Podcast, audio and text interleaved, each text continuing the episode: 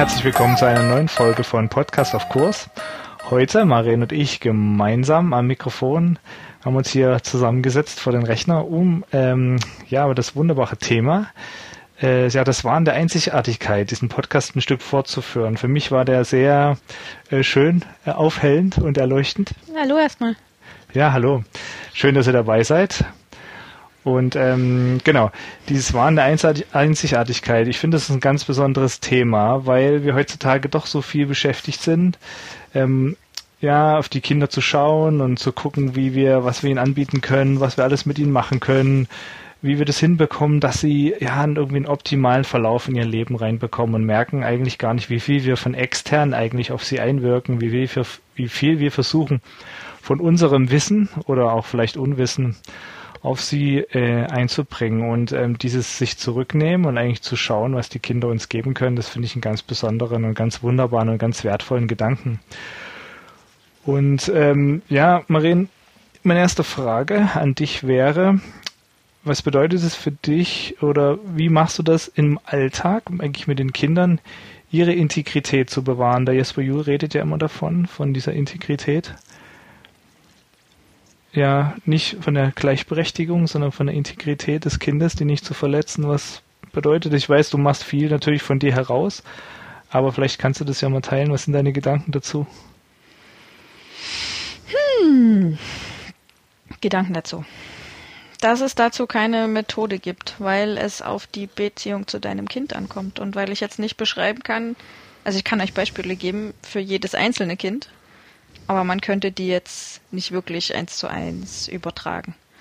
Ähm, Jesper Juhl meint nicht Gleichberechtigung, sondern Gleichwürdigkeit, ist genau. immer sein Ausdruck. Ähm, wie könnte man das sicherstellen? Ja, indem man ein paar, indem man versteht, dass Unschooling oder wie auch immer man dann das Schule sein lebt oder Lernen lebt, Leben lebt, wie auch immer, ähm, man müsste vielleicht noch einen Schritt zurückgehen, weil gerade auch mit der Doris und dem Bruno, um jetzt, jetzt auf den Podcast auch nochmal zu beziehen, ähm, wir uns da ganz schnell ganz einig waren. Das ist ganz lustig gewesen auch. Wir kennen uns ja nun schon eine ganze Weile. Und ich hatte vorher auch noch ein paar Interviews mit ihnen gelesen, wo die Doris das selber in einer Antwort so schön beschrieben hat oder eigentlich schon vorformuliert, ähm, dass sie über die Jahre hin festgestellt haben, dass es eigentlich gar nicht wichtig ist, in welcher Form die Kinder lernen. Also auch wenn sie jetzt welche kennenlernen oder sich mit anderen treffen, dass eigentlich egal ist, ob das jetzt auch Freilerner sind oder ob das welche sind, die in der Schweiz in die Schule gehen oder in, was weiß ich, in einem anderen Land in die Schule gehen, in die Privatschule, in eine freie Schule gehen. Ähm, das ist eigentlich nicht so wichtig. Was entscheidend ist, ist, dass die, welche Haltung in der Familie zu dem Kind und zum Lernen herrscht. Es geht also um, um eine innere Einstellung. Man kann jetzt zwar dazu Beispiele nennen, aber eigentlich ähm, geht es mehr darum, wie ich das betrachte. Und in, in Ihren Beispielen, die Sie immer gebracht haben, haben Sie äh, beschrieben, dass die Grundannahme, die Sie haben für das Lernen der Kinder, ist, dass sie, also zum einen, dass das Kind geleitet ist, dass es vom Kind ausgeht. Also, dass nicht ich mich hinsetze am Tag und sage, also heute ist dann mal das dran, was schon mal ein grundsätzlicher Unterschied ist. Und was auch es schwierig macht, wenn Leute von außen reingucken und sagen, ja, wie lernt ihr denn nun? Ähm, weil ja dann die Grundannahme dahinter steckt, ich müsste jetzt festlegen und vorgeben, was das Ziel der ganzen Geschichte ist. Und von daher widerspricht sich das schon von hm. vornherein. Der Bruno sagt ja immer, der, der Prozess geht nicht von außen nach innen, sondern von innen nach außen. Ja, genau. Genau. Also das ist so die erste Sache dazu. Wie ich das sicherstelle, dass das passiert, das ist, äh, ich muss das nicht sicherstellen. Wenn ich die Haltung dazu habe, dann lebe ich das ja mit den Kindern. Hm. Ich denke, Schule ist ja noch ein bestimmter Raum, wo das stattfinden kann. Also Brun und Doris sagten ja auch in ihrem Podcast, ich meine, das ging ja los eigentlich, dass man ja da, das Kind erwartet hat und sich Gedanken gemacht hat über, wie kann eigentlich Geburt stattfinden und was bedeutet es eigentlich, ein Kind auch in Würde auf dieser Welt äh, zu begrüßen. Und auch mit der Janina hast du ja da auch drüber gesprochen. Für sie lief das ja nicht so, wie sie sich optimalerweise es vorgestellt hat und hat trotzdem dann ganz selbstbewusst äh, ist ihren Weg gegangen. Wie siehst du, du hast gerade schon gesprochen von Lernen kann ganz verschieden stattfinden und auch, sage ich mal, Schule ist ein, nur ein kleines, kleines Puzzlestück davon. Ähm, ich denke, das durchzieht sich ja und viele verzweifeln oder sind vielleicht auch ein bisschen deprimiert, weil sie im, im Berufsleben damit aufhören und nur nach Dienst nach Vorschrift machen. Wie definierst du vielleicht für dich äh, den Lernerfolg mit den Kindern eigentlich? Also was ist, wäre für dich ein Lernerfolg? Gibt es das überhaupt? Gibt es einen Lernerfolg? Du stellst Fragen. Ähm, ich denke, für manche, äh, für manche, die, wo das jetzt nicht so intuitiv klar ist, man redet immer viel, ja, folge deiner Intuition, aber es kommen dann noch einige, sagen, ja, ich habe gar keine konkrete Intuition dazu. Ich weiß es nicht von mir heraus. Und es tritt ja dann schon, man sagt, okay, man möchte einen bestimmten Weg gehen, die Integrität des Kindes wahren, sie nicht zu irgendwas zwingen, was gegen ihre Natur und ihr Interessensgebiet ist. Und trotzdem möchte man ja irgendwie das verstehen, dass, ich meine, wir wollen Wissen messen, das ist nicht möglich. Aber wir wollen ja trotzdem sagen, okay, ich bin auf einem guten Weg. Für mein Kind passt das sehr gut. Ich fühle mich wohl dabei, mein Kind fühlt sich wohl dabei. Äh, jetzt sage ich vielleicht schon selber Antworten auf die Frage, aber was bedeutet es für dich, dass du sagst, ja, der Weg, der Lernweg ist auch ein Lernerfolg? Das sind jetzt aber verschiedene Fragen, die du für mich irgendwie vermischt, weil das eine ist ähm, ein gewisses Wissen oder, oder wie eine Lernstandserfassung oder wie auch immer, aber das ist sehr zentriert auf der Bruno, die haben das ja unterteilt in ihr äh, Vier-Qualitäten-Modell, also Spirit, Hand, Herz, Kopf. Und das wäre jetzt quasi nur ein Teil davon. Das wäre nur lernendes, angelerntes hm. Wissen oder, oder Faktenwissen oder wie auch immer. Deswegen meine Frage, wie würdest du es für dich definieren? Äh, ja, aber ein Lernerfolg ist, ist was, was ich da einordnen würde als Wort. Deswegen, wenn du mich danach fragst, dann hm. ist das nur zentriert auf das. Wie ich das sicherstelle, pff, ich bin in Kontakt mit den Kindern. Was jetzt nur so diese Kopfgeschichten sind. Also die machen relativ gerne immer wieder mal selber, um einfach um zu schauen, wo sie so stehen, auch um sich zu vergleichen. Die, die leben ja in dieser Welt ähm, hm. und wollen einfach manche Sachen selber wissen. Und manches passiert Einfach, ohne dass ich mir das jetzt vornehme. Ich nehme mir nicht vor, mit unserem großen Sohn darüber zu sprechen, dass wir irgendwann mal über Prozentrechnung nachdenken, sondern das ist einfach im Alltag, so blöd das klingt, ziemlich häufig dann irgendwann mal dran. Jetzt hat er seine Fußballsticker gesammelt und dann gibt's da halt knapp 300 in so einem Heft. Und ich frage ihn nicht, weil ich da mir Gedanken mache, dass ich ihn noch irgendwann mal jetzt fragen müsste, was denn mit der Prozentrechnung ist, sondern aus Interesse, wie viel hm. hast du denn schon? Und dann zählt danach und dann überlegen wir zusammen, ach, jetzt könnte man das noch prozentual angeben, damit wir, und dann können wir einfach eine Aussage darüber treffen. Hm. Dann haben wir festgestellt, es sind 172 von 294. So, jetzt könnte man nachdenken, ist es jetzt die Hälfte? Nee, ist nie die Hälfte. Ist auch nie irgendwas anderes, was man so grob sagen könnte. Also müssen wir es ausrechnen. So, und dann setzen wir uns da schnell hin. Zwei, drei Minuten länger dauert sowas nicht.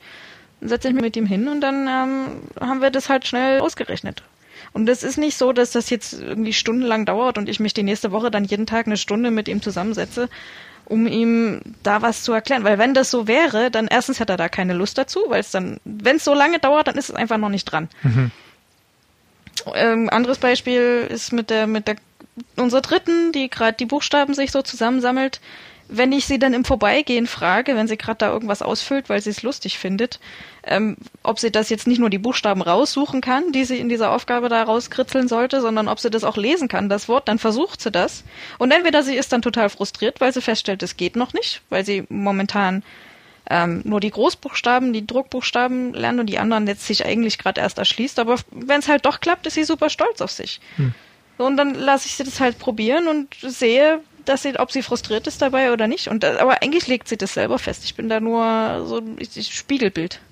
Hm. Aber das äh, betrifft jetzt nur diese Lernfortschritt. Also ja, ich, ich, wenn ich das kontrollieren würde, auch wenn ich es nicht wirklich formal tue, aber wenn ich das anhand solcher Tests machen müsste, sind die alle mindestens auf dem Stand, den sie in der Schule auch hätten, meistens ähm, sogar drüber. Ähm, nicht immer, Zumindest. Aber äh, die, das wäre null Problem, wenn man sie jetzt irgendwo in die Schule geben würde, von dem Stand her. Und sie betreiben relativ wenig zeitlichen Aufwand. Sie dafür. machen da überhaupt keinen zeitlichen Aufwand. Und wenn sie sowas machen wie diese ähm, diese Lernhefte oder solche, das ist wie ein Quiz, die betreiben das wie ein Rätsel und das macht ihnen Spaß. Okay. Das ist nicht so, dass ich mich da hinsetze und ihnen sage, sie müssten das jetzt ausfüllen. Jetzt hast du schon eingangs gerade ein bisschen gesagt, dass du das ja so gar nicht, äh, sag ich mal, nur auf dieses Wissen sag ich mal, einschränken willst, sondern äh, Lernerfolg oder Lernerfolg drückt für dich aus, wir, wir machen, gehen auf ein bestimmtes Wissen ein. Was ist denn für dich, sage ich mal, um den Begriff vielleicht Kompetenz dann zu nutzen, äh, das, was du dir wünschst an Kompetenz, was die Kinder erlernen oder wo du denkst, das wäre ist ein wichtiger Baustein für sie ab von diesem reinen Wissen, was sie sich erschließen? Ich würde mich da persönlich an Brunos Modell halten, einfach weil ich, weil ich mich jetzt gerade damit beschäftigt habe und weil ich es praktisch finde. Aber ich glaube gar nicht, dass die die Ergebnis, wenn man jetzt eine Liste dazu aufschreiben würde, was, was hätte ich jetzt gern, könnte man sich verschiedene Beispiele nehmen. Aber selbst wenn du dir normales Schulgesetz angucken würdest oder, oder Lehrpläne, ähm, bin ich ja gar nicht so dagegen nach dem, was da steht, weil die wollen ja letztlich das Gleiche. Ähm, die Frage ist, ob mit dem, was sie machen, sie das erreichen, was sie eigentlich wollen. Und das ähm, ist nur leider, lässt man sich ja, kann man sich ja überall anschauen, dass das offensichtlich nicht so funktioniert, wie sie sich das vorstellen. Und ähm, wenn man sich, ähm, ich hatte jetzt erst im, im, im, Rahmen der Recherche mir einiges rausgeschrieben dazu. Also der Bruno, wie gesagt, und die Doris, die haben dieses Modell erstellt, Spirit Hand Herz Kopf. Ähm, müsst ihr euch einlesen, wenn euch das weiter interessiert. Das Buch heißt Das Waren der Einzigartigkeit. Doris und Bruno Gantenbein. Ähm, ja, Spirit steht für Essenz, für das Sein, für die treibende Kraft dahinter. Also im Prinzip ähm, zu verstehen, warum man das überhaupt macht. Das ist quasi die treibende Kraft hinter dem, was meine Kinder den ganzen Tag lang tun. Unser großer Sohn macht viel über, oder eigentlich mittlerweile nicht mehr nur, aber am angefangen hat alles mit seinem Fußballinteresse. Damit hat er lesen gelernt, damit hat er die gesamte Topografie und Geografie der Erde gemacht. Ähm, jegliche Bezugsgrößen, Mathe hat er gemacht, indem er sich irgendwelche Werte von den Spielern zusammengerechnet hat. Er hat immer einen Weg gefunden, sich das nächste zu erschließen auf seine Art und Weise. Unsere zweite Tochter macht das ähnlich, aber mit einem völlig anderen Thema. Die macht das über die Pferde. Also alle, alle möglichen Rassen weltweit oder was die dann wieder wert sind, wie alt die wären und wie die sich entwickeln und keine Ahnung. Ähm, ist einfach ein ganz anderes Thema. Andere, andere Hintergründe, andere Zusammenhänge. Hm. Ähm, die dritte die macht wieder andere Sachen. die machen alle andere Sachen. Aber das ist so diese, das würde ich vielleicht zu dem, dem Spirit zuordnen, was er da geschrieben hat. Handqualitäten äh, in diesem Modell, das sie entwickelt haben, sind alles, was, was mit Schaffen, Experimente machen, etwas tun, etwas kreieren zu tun hat. Ähm, ja. Das sind vielleicht Dinge, die wir Ach, alles Mögliche, wie die sich künstlerisch ausdrücken. Also, dass sie Instrumente spielen, dass sie singen, dass sie Freude haben an der Musik, dass sie trommeln, dass sie sich selber ihre Musik anhören, die ihnen gefällt, dass sie alles, was an, zum Beispiel mit Ton arbeiten, mit Knete arbeiten, alle möglichen künstlerischen Dinge. Dann haben sie die Möglichkeit, ähm, bestimmte Kurse zu besuchen, die ihnen gefallen, weil ich einfach nie so die Basteltante bin. Wir machen das immer wieder mal, aber eigentlich ist das mehr so, wenn sie das wirklich machen wollen. Haben, die haben aber wahnsinnig viele verschiedene Angebote und dann können sie halt aussuchen, was sie gerne machen wollen. Und alles, was ich nicht gerne mache, darum geht's ja auch nicht. Ähm, weil, wer hat das mal so schön gesagt? André Stern hat das so cool formuliert. gesagt, das ist ja gerade das Schlimme, dass die Leute immer denken, das Kind dann quasi reduziert ist auf das, was ich weiß und dass man sich nur dafür qualifizieren könnte, ja. wenn ich alles weiß oder mehr als das, was sie quasi in der Schule machen könnten, dann hätte ich das Recht, dass sie zu Hause bleiben. Aber das ist ja genau das, was ich nicht will, weil sie würden ja nicht nur beschränkt sein ähm, auf das Wissen, was ich habe, weil ich mir sehr bewusst bin, dass ich mich als ewig Lernender begreife. Ja.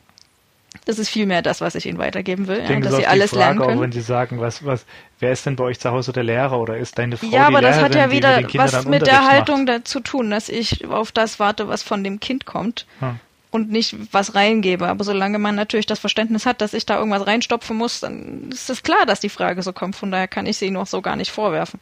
Sind wir wieder bei dem Punkt von ähm, außen nach innen und von innen nach außen, ja. Jetzt habe ich den Faden verloren. Sorry. Ähm, irgendwas von da ich weiß nicht mehr. Ich war beim Basteln. Ja, genau. Dann nehme ich vielleicht mal auf, meine, wir sagen auch immer, wir sind, wir sind keine, keine Schulgegner, keine Schulgegner. Wir haben halt den Lernraum für unsere Kinder eigentlich so gelassen, wie er immer war, nämlich überall. Also von Anfang an, wenn das Kind auf die Welt kommt, entdeckt seine Welt einfach um überall. Das würde das niemals auf ein Gebäude oder einen Raum beschränken oder auf eine bestimmte Person und ansonsten dann für sich, sag ich mal, stehen bleiben. Ähm, Wie, wie, wie nee, warte mal, warte mal, ich hatte das jetzt gerade wieder. Also zum okay. einen nicht nur, dass ich das wiedergebe, was ich weiß, und dann quasi das reinfüllen würde, sondern das andere Schlimme, und dessen bin ich mir sehr bewusst, ist, dass sie ja nicht nur meine guten Sachen übernehmen würden, wenn sie quasi daran gebunden wären, immer nur bei mir zu sein. Natürlich sind sie das die erste Zeit. Also unser Großer ist jetzt zehn und der fängt jetzt an, oder selbst die zweite schon, so ihren, ihren Kreis zu erweitern. Einfach so, wie sie das halt machen können. Suchen sich andere äh, Vorbilder, andere Ansprechpartner, andere Leute, an denen sie sich messen können. Das ist ein gutes Thema, da will ich gleich mal reingehen, weil das ja so eine Frage ist, die wir oft bekommen dahin. Äh, Thema Sozialisation, so, ne, wie findet das denn eigentlich statt bei euren Kindern, wenn sie nicht auf Lehrer, denen sie sich unterordnen müssen, treffen oder auf ständig wechselnde andere Kindergruppen? Wie äh, finden sie sich denn da zurecht mit anderen Autoritätspersonen oder anderen Kindern, Gruppen? Willst du das von mir wissen? die haben damit überhaupt kein Problem. Weil sie, aber sie sehen dann auch die Notwendigkeit. Also es gibt ja Situationen, in denen sie einfach weniger wissen und auch irgendwo hingehen, weil sie was lernen wollen. Wenn sie ins Museum gehen und haben da halt einen Kurs oder eine Führung, dann sind sie da gerne und mit Begeisterung und wollen da mitmachen und, und fühlen sich da wohl innerhalb der Gruppe, die sie halt haben in den anderthalb Stunden. Also es gibt, äh, sie haben keinen Grund, sich in der Zeit gegen irgendwas aufzulehnen, weil ihnen ja niemand was aufgezwungen hat, sondern sie haben sich ja entschieden, dahin zu gehen. Ja. Das gleiche in, in, Sportvereinen oder verschiedenen anderen Sachen. Aber ähm, ich wollte das noch zu Ende machen mit dem mit dem Handherz. Genau. Also äh, zum einen, wenn sie halt hier gebunden wären an mich, dann würden sie auch schlimmerweise alle meine Ängste übernehmen und alles das, was ich mir nicht gut zutraue oder was auch immer. Und das wäre einfach nicht gut. Und so, sobald ich sie halt, deswegen ist mir ganz wichtig, dass die Leute, auch wenn es schwerfällt, den Unterschied zu der, zu diesem Heimschule, Homeschooling oder wie auch immer man es nennen will, verstehen, weil das ist definitiv nicht das, was ich mache mit den Kindern. Hm. Ups, auswählen, Energie, so, also Vorsicht, Leute. Wir sind bald weg. Ähm, die anderen zwei Sachen sind Herz also Kopf war also quasi das ganze Wissen und sowas, das hat man schon. Und das letzte wäre, äh, der Teil von diesem Modell wäre das Herz und das ist alles, was Beziehung ist. Alle emotionalen Dinge und ähm, mit, mit Menschen in Beziehung gehen, gegenseitig in Beziehung gehen. Ähm, das bietet sich einfach bei uns wunderbar an, weil natürlich bin ich oder in dem Falle du noch, ähm, wobei ich weiterhin, auch wenn das für manche komisch klingt, die Überzeugung bin, die ersten, sagen wir mal mindestens das erste Jahr. Es ist immer noch mehr die Mama. Auch wenn der Papa total wichtig ist und äh, wir vielleicht eher noch in der Zeit sind, wo man das betonen muss, damit da drum gekämpft wird. Aber ähm, ich denke, manchmal wird das schon so ein bisschen über, also es schlägt schon diese Gegenbewegung, so wie in allen anderen Bewegungen auch, gibt die Gegenbewegung und das Pendel schlägt zu weit um und ähm, meiner Meinung nach ist das manchmal auch so, was die ganz Kleinen angeht. Ich denke, man kann das nicht wirklich ersetzen. Natürlich gibt es Momente, wo es vielleicht nicht anders möglich ist, aber ähm, ich denke nicht, dass das so leicht machbar ist. Es mag vielleicht Situationen geben, in denen es sein muss, aber das ist jetzt ein ganz anderes Thema. Mama ersetzen innerhalb der ersten Wochen schon oder so. Finde ich nicht so praktisch. Aber das ist dann so diese Herzkomponente. Und die können wir ganz gut, ähm, oder ich sehe jetzt einfach, wie toll das funktioniert mhm. über die vielen Jahre schon mit den Kindern untereinander. Ähm, nicht, dass ich das erzwinge, dass die jetzt immer was miteinander machen müssten, aber die fehlen sich wirklich gegenseitig. Wenn einer nicht da ist, dann ist es so ein bisschen, fehlt was im System. Hm. Ähm, die verabschieden ihren Bruder, wenn er zum Fußballspielen geht und begrüßen ihn freudestrahlend wieder, wenn er wieder da ist, auch wenn es nur anderthalb Stunden sind. Ähm, was nicht heißt, dass die nur miteinander gut können, dass die können auch untereinander mal, aber ähm, das ist einfach ein, ein, total schönes Feld zu beobachten, wie sie miteinander umgehen oder wie sie das ähm, leben und dann auch einfach selbstverständlich davon ausgehen, dass wenn sie den Kreis erweitern, sie das auch weiter so leben können und sie werden dann ihre eigenen Erfahrungen machen, dass es halt nicht immer so leicht ist, aber eigentlich geht es relativ einfach, weil mit Leuten, wo sie von vornherein schon merken, dass es, dass die das nicht erwidern oder dass die irgendwie auf einer anderen Wellenlinie schwimmen, mhm. denen gehen sie halt erstmal aus dem Weg. Und suchen sich dann die, mit denen so gut können. Aber das ist ja eigentlich eine völlig normale Situation. Die sind da nicht äh, verzweifelt dran, ständig sich an irgendwen dran zu hängen. Ja, ich denke, das ist, ein, das ist ein guter Punkt. Du sagst, sie haben ja die Möglichkeit. Ich muss ja immer, ich muss ja gerade an unseren, an unseren Hund, äh, an unseren Timo denken, der leider nicht mehr bei uns ist. Ähm, und, und so dieses, dieses Wesen. Ne? Das Tier entscheidet ja eigentlich über, über äh, Kontakt und über Botschaften, ob es mit sich einem anderen Tier nähern möchte oder nicht, also gerade zwischen den Hunden. Und äh, sie haben ja einen bestimmten Raum um sich drumherum selbst, den sie immer verteidigen werden. Also wenn sie nicht wollen, dass da jemand eindringt, weichen sie halt zurück. Und so ein Hund zum Beispiel an der Leine fängt dann an zu bellen. Und äh, weil er diesen Raum nicht verteidigen kann. Und ich finde, das ist eine Sache, eine, eine, in, die man einem Kind eigentlich auch quasi geben geben äh, oder lassen sollte, ne? diesen Raum um sich herum, den es eigenständig bestimmen kann. Wer darf denn da eigentlich eintreten und wer nicht? Es wird aber von Anfang an schon eingerissen. Das hat die Doris ja ganz, ganz schön beschrieben. Er hat gesagt, wenn so Baby schläft und das ist Besuch da, dann wird das selbstverständlich genau. nicht aus dem Bett genommen und ja. jetzt bespaßt, sondern es schläft halt gerade und dann ist es meine Verantwortung, auch wenn alle anderen das vielleicht doof finden am Anfang, denen zu erklären, nein, das bleibt jetzt auch und es darf schlafen. Es ist ähm, warum? Oder überhaupt das Kind so früh anderen in die Hand zu drücken. Also, ja, das will ich Arm. aber immer nicht werten. Das war, ich weiß, dass es viele nett verstanden haben, auch in, in, in meiner Umgebung, aber das war jetzt weniger mein Problem, sondern mehr das der anderen. Ähm, es gibt aber auch welche, die das anders handhaben und wo das offensichtlich dann auch okay ist, aber das kommt halt auch immer auf die Beziehung ähm, miteinander ja. an. Von daher, das will ich nicht werten, aber ja, also es hat einfach was damit zu tun, das Kind zu beobachten. Und ob es dem wirklich gut geht dabei oder ob das dann doch schon so ein bisschen Überforderung wie, wie darstellt. Sie, wie siehst du das oder wie entsteht eigentlich so ein Selbstwertgefühl bei so einem Kind? Wir haben es ja heutzutage ein spannendes Thema. Ähm, ähm, viele Kinder sind nach außen sehr laut vielleicht und sehr fordernd. Also du kennst das auch von den Turnen- oder Leichtathletikvereinen, wo es gerade so Jungs gibt, die sehr fordernd, sehr laut sind. Aber oftmals sind es ja die, dass wenn man ein bisschen in die Tiefe geht, ja eine gewisse Unsicherheit auch in sich tragen und die quasi kompensieren. Wie denkst du, wie hat ein Kind eine Chance, eigentlich ein gesundes Selbstwertgefühl, ein Selbstbewusstsein zu entwickeln? Ach, da muss die Psychologen fragen. Selbstbewusstsein. Ähm, sich Selbstbewusstsein, indem es Leute kennenlernen kann, die äh, das in sich tragen, die Verantwortung für ihr Leben übernehmen, ja. die sich nicht als Opfer sehen, die Entscheidungen treffen und das, wenn ein Kind das beobachten kann, dann kann es lernen. Wenn es aber natürlich äh, zwölf Stunden am Tag in einer Umgebung ist, die ihm ständig nur vorschreibt, nicht nur ihm, sondern auch allen anderen, inklusive Lehrer und sonstigen Leuten, wie man das jetzt alles zu machen hat. Es geht ja auch weiter im später. Äh, also es ist ja nicht bloß im Schulalter ein Kind, sondern auch im Beruf, Ausbildung. Ja, aber es fühlt sich ja jeder ähm, bestimmten Dingen verpflichtet und ein Kind übernimmt es natürlich und kooperiert. Ähm, ich würde jetzt nicht immer sagen, dass die, die Jungs, wenn die da so ein bisschen aufgedreht sind, dass die kein Selbstwert, also dass ja, da irgendwas fällt, sondern es hat was einfach was damit zu tun mit der Situation. Dass sie, wenn die jetzt sieben, acht Jahre alt sind und dann ich, ich, ich spüre denen quasi ab, dass sie den ganzen Tag ähm, es ist wie so ein, so, so ein, wahrscheinlich auch wie die Lehrer sich fühlen. Es ist wie so Korken unter Wasser drücken die ganze Zeit. Und jeder will mal die ganze Zeit aufpassen, dass ja nichts rausspringt, weil es gibt einfach den Raum nicht. Die müssten sich viel mehr bewegen. Ich sag, wenn ich die so sehe, die sagt, lass die doch einfach mal 20 Minuten rennen. Und dann sind die auch wieder in der Lage, dir zuzuhören. Aber, äh, ja. Ich denke, du hast ja schon gerade gesagt, sich Selbstbewusstsein steckt ja in dem Wort schon drin. Ne?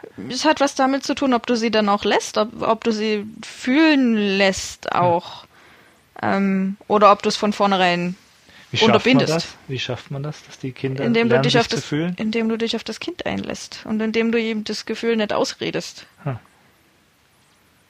Zum Beispiel schon, ob es mal muss oder ob es müde ist oder ob es Hunger hat oder keinen Hunger hat oder ja, Dinge, die ich noch lernen kann, ob es ihm kalt ist oder nicht.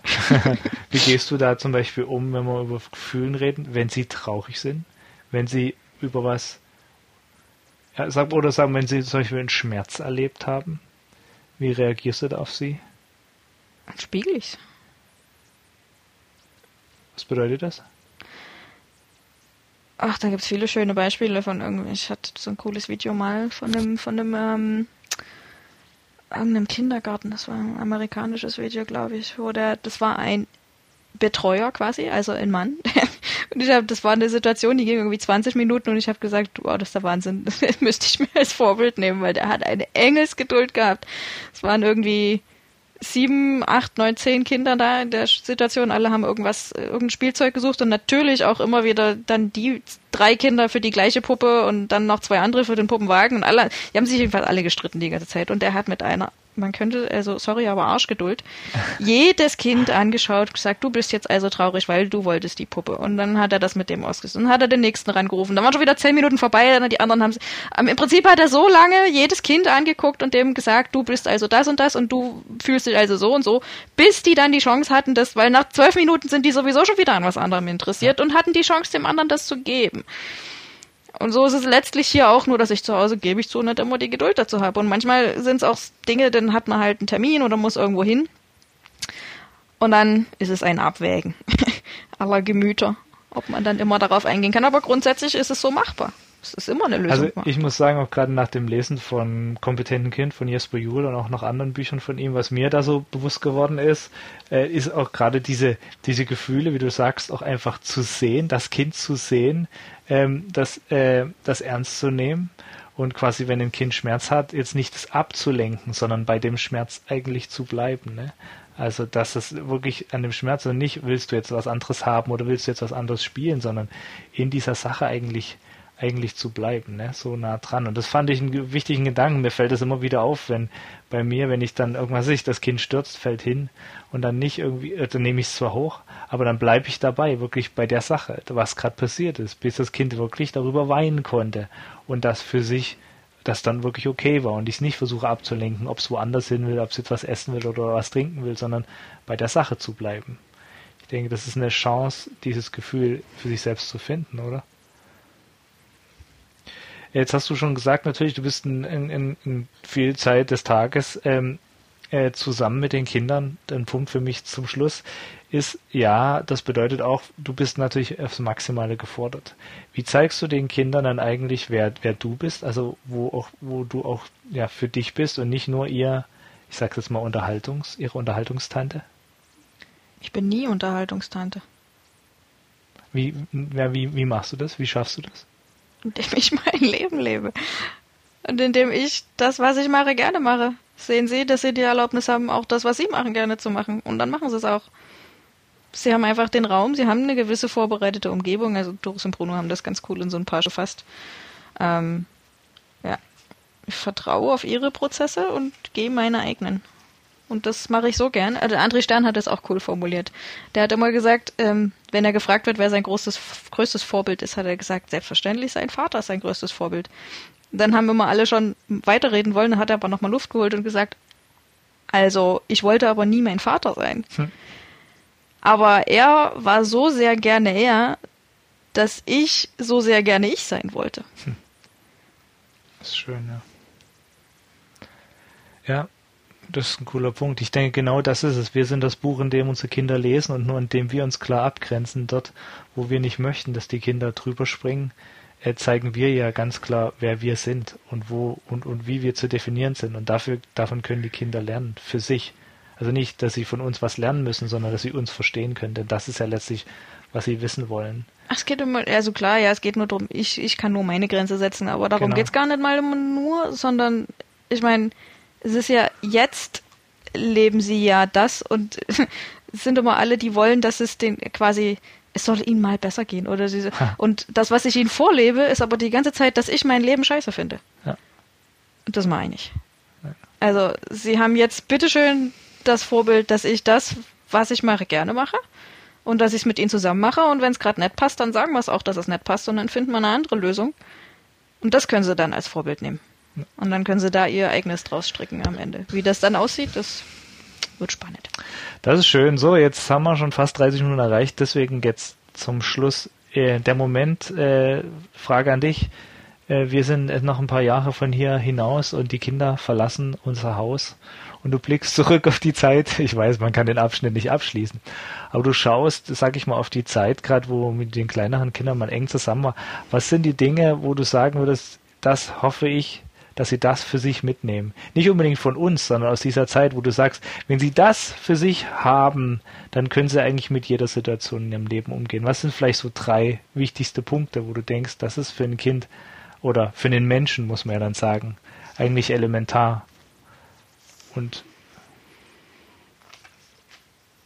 was sie mitnehmen aus der Zeit. Diese typischen drei Punkte Fragen, wo man am Ende immer antwortet Wurzeln, Flügeln und irgendwas anderes noch. ähm, dass sie sich selber ein Stück weit kennengelernt haben, dass sie wissen, was ihre Werte und ihre Ziele sind und dass sie wissen, dass es sich lohnt, dafür zu arbeiten, dass, oder dass sie immer die Chance haben, was Neues zu lernen, sich zu entwickeln. Ja, das ist schön. Ja, cool. Also, das war jetzt, äh, fand ich eine ganz schöne Zeit. Ähm, wichtige Punkte und schöne Punkte dabei. Und wenn ihr vielleicht noch mehr Fragen habt, noch mehr Gedanken dazu, uns was dazu sagen wollt oder einfach vielleicht noch mehr wissen wollt, äh, wie wir das machen oder was unsere Gedanken zu bestimmten Themen sind, dann schreibt ihr uns einfach. Äh, einfach zum Beispiel eine Möglichkeit wäre, schreib uns at familieaufkurs.de oder benjamin.familieaufkurs.de oder maren.familieaufkurs.de.